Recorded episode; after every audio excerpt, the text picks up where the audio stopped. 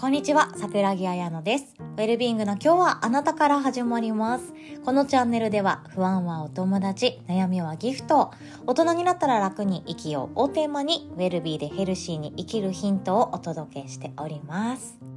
今日もいかがお過ごしでしょうか？今日のお話はですね、境界線。それも1秒の境界線っていうお話です。その何と何の境界線かっていうと、都合のいい人と魅力的な人の境界線っていうお話です。都合のいい人って聞くと、まああまりいいイメージないかもしれない。いや、私はあまりいいイメージ持っていないですし、都合のいい人にできる限りなりたくないなって正直思っていたりもするんですよね。もちろん私は八方美人のところがあるので、いろんな人に好かれたいなとか仲良くしてもらえたら嬉しいなとか綾乃ちゃんお茶行こうって言われたいなって思いでいろんなコミュニティに所属してたりもするんですけれども都合のいい人にはなりたくないって思っています誰でもいいからあの人暇そうだから誘おう。綾乃ちゃん行こうよじゃなくて綾乃ちゃんと喋りたいから一緒にお茶しようが嬉しいなって思うんですよね。だからこそ魅力的な人で入れる時間があったら嬉しいし、そういられるように、そういる自分の方が心地いいから、楽しいから、もっと人生豊かになりそうな気がするから、魅力的な人でいたいなっても思っております。で、そのためにですね、1秒で分かれ道があるっていうことを知っておいた方がいいなって思っておりますので、今日はそんなお話でございます。プなんていうか他人軸の考え方って見られるかもしれないんですけど私はこれ他人軸では思っていなくって自分がどう思われてるかばかりを考えて生きづらいのは他人軸の生き方かもしれないけれどもあり方としてとっても大事なことなんじゃないかなと思うんですよね。人とどうつながりたいか、人とどう関わりたいか、どうコミュニケーション取りたいか、周りの人から見られてばかりを気にするのではなくて、何でしょうね。周りの人たちと心地いいコミュニケーション築くことができる。人間関係が穏やか滑らか。そんな毎日私は最高だなと思っております。で今日のお話早速結論からいきましょう。1秒の境界線。それはですね93%の見た目。っていうお話です。これ有名なお話ですね。心理学者のアルバート・メラビアンさんメラビアン博士ですね。が作ったメラビアンの法則ってやつです。聞いたことありますでしょうか？えっと、これ話して今だったら私が喋っていますよね。この喋り手の印象を聞き手が決めるっていうこと。この時に言語以外の非言語的な要素つまり見た目とか声とかその場の雰囲気とかもそうですよね。いろんな物事が印象づけていると思うんですけどその言葉じゃない部分で93%の印象が決まるそうです。聞いてる側ですよ。今私のこの声を聞きながらああ綾乃ちゃん適当そうだなとかゆるそうだなとかこの人とおしゃべりに行ったらまあ適当に喋ってくれてそうだから楽そうだなとかいろんないろんな想像があるかもしれないですよね。93%の印象っていうものは言葉以外の非言語的な要素見た目声っていうものが93%自分の人となりっていうものを印象づけるっていうことが分かったんですね。パッと見ですよ。喋ってる人がいました。A さんっていう人が喋っていました。A さんが喋ってるのを見ている側の人たちは見た目身だしなみ仕草表情その人の目線が55%印象づけているそうです。視覚情報ってやつですね。でそして38%が聴覚情報って言われていて、声の質。高いとか低いとか太い細いとかもそうですよね。で、あとは早口なのかゆっくりなのか声が大きい小さいテンポリズム感がある。そんな感じですね。でそして最終的に言語情報話している内容です。それがなんと全体の7%、7%しか相手に印象づけられていないってことなんですよ。ね、つまり言っちゃうと、どれだけいいことを話していようが、どれだけ素晴らしい内容、話をしていようが、どれだけ正解、正しい、潔白、美しいことを話していようが見た目がだらしなくて身だしなみが荒れに荒れていてえ仕草が落ち着きなくって表情が硬くて笑っていなくって視線が下に向いていたらその人っていうのはどう見られるかっていうと魅力的には思われなさそうな気がしますよね。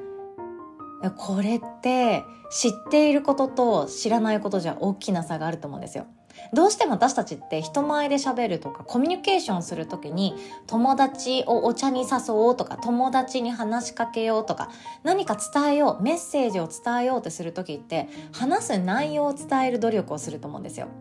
いいこと言って励まそうとか私あなたのことこんなにも応援してるっていうことメッセージしようとか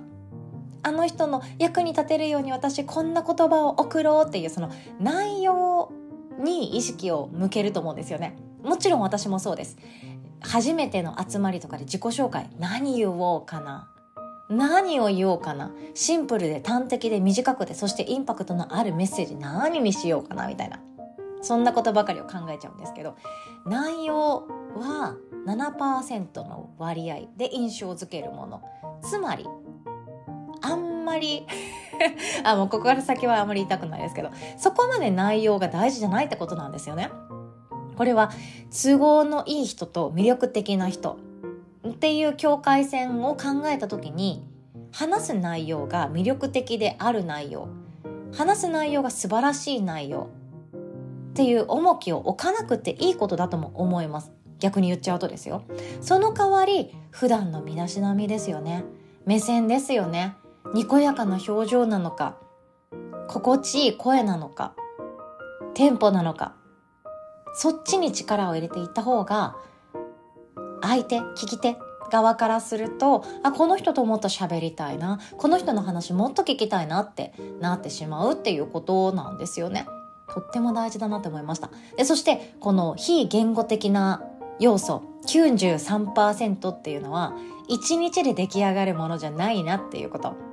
これが恐ろしいなって思うんですよ。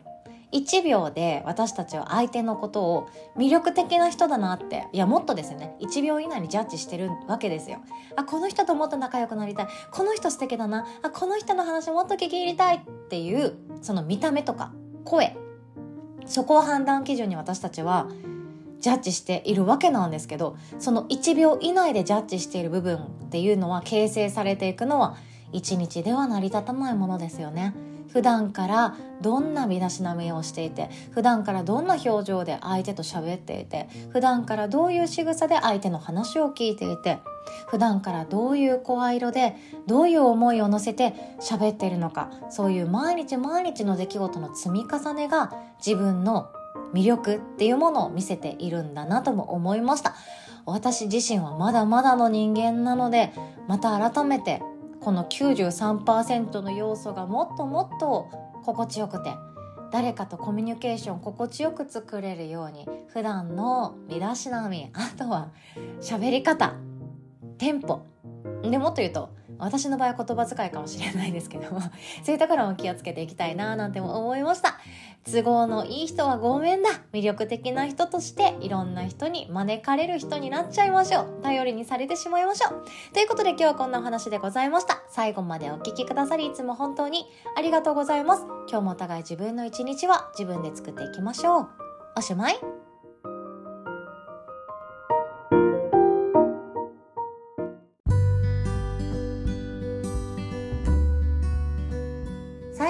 お知らせをさせてください。1月31日まで早割特別価格でスタートできます。ウェルビーマインドフルネスリーダー養成講座2月講座でございます。マインドフルネスっていうのは自分が自分の最高の味方であるっ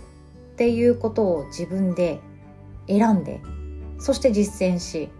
これから先も不安と恐怖がやってきたとしても自分とつながっていくっていう最強のメンタルワークになっていくかなって思います。で私たちはこれから先もいろんな出来事が人生の中でやってくると思うんですけれどもその時にもどう乗り越えていくか。えそして自分のことを認めてあげられるか。自分とつながり自分を満たしいつだって私は私で OK 私は十分幸せだ。に至れるかっていうところになっていくかなって思うんですよね。周りと比べて劣等感抱きやすい方とかあとは周りの目が気になってしまう方とか繊細な方とかでそして子供家族とのやり取りでもっともっと安心を得てそして自分自身も安心を与えてあげられる側に回りたいっていう方に是非とも使っていただけたらなと思います。でこれまでの受講生の方々はですねメインは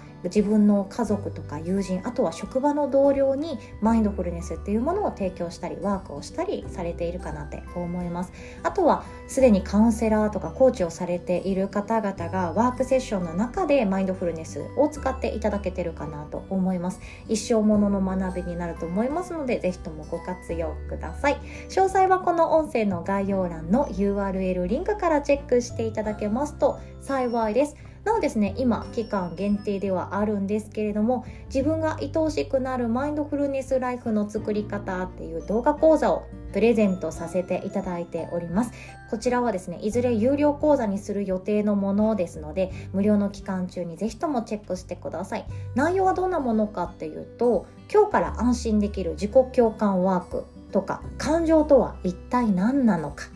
そして不快な感情が湧いた時どうしたらいいか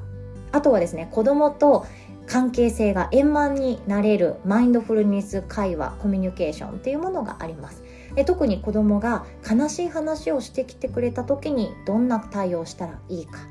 とか